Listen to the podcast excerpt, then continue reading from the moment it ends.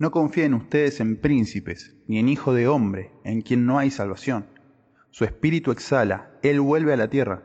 En el mismo día perecen sus pensamientos. Salmo 146, versículos 3 y 4.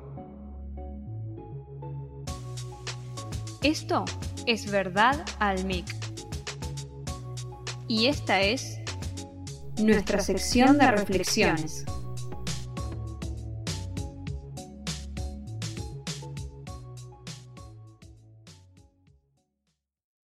Si un político golpeara la puerta de tu casa y te dijera, vota por mí, que yo te puedo dar todo lo que vos quieras, ¿lo harías?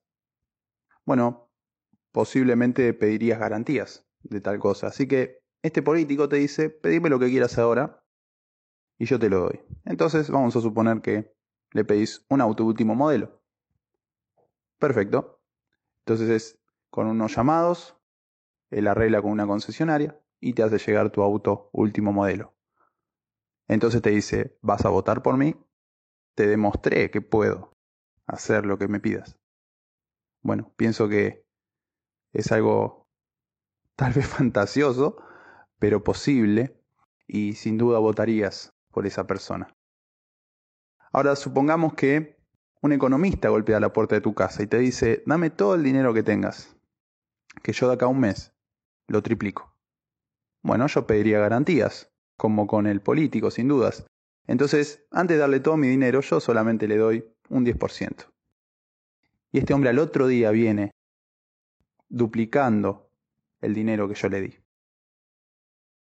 Y entonces ahora te dice, dame todo tu dinero, que yo en un mes lo triplico. Sin duda lo haríamos. Y de hecho con esto, con esta esperanza, juegan estos príncipes del mundo.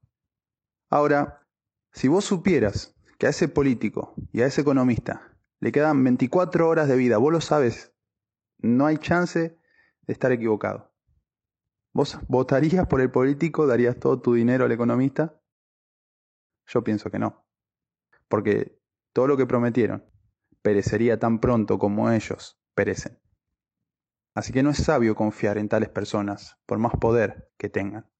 Ahora bien, sean 24 horas, o un mes, o 10 años, o 50 años, la vida de este político o economista, lo cierto es que habrán terminado sus días y habrán perecido.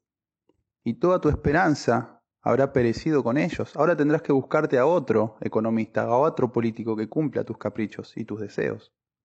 No es sabio poner nuestra confianza en los hombres, por más poderosos que sean.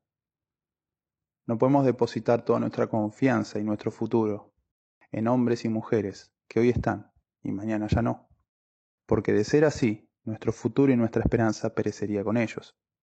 Si ponemos nuestra confianza, ponemos nuestra vida en las manos de nuestra mamá, nuestro papá, nuestro cónyuge, nuestros hijos, nuestro trabajo, sin dudas, tal esperanza, tal futuro perecería, así como en algún momento perecería todo esto.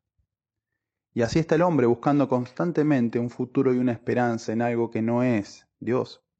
Y entonces cuando eso en lo que puso su esperanza deja de ser, busca otra cosa. Eso es automático. Eso es totalmente predecible.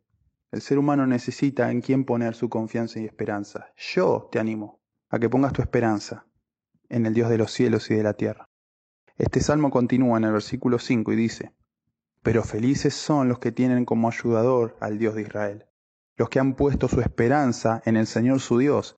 Él hizo el cielo y la tierra, el mar y todo lo que hay en ellos. Él cumple todas sus promesas para siempre hace justicia al oprimido y da aliento al que tiene hambre. El Señor libera a los prisioneros. El Señor abre los ojos de los ciegos. El Señor levanta a los agobiados. El Señor ama a los justos. El Señor protege a los extranjeros que viven entre nosotros.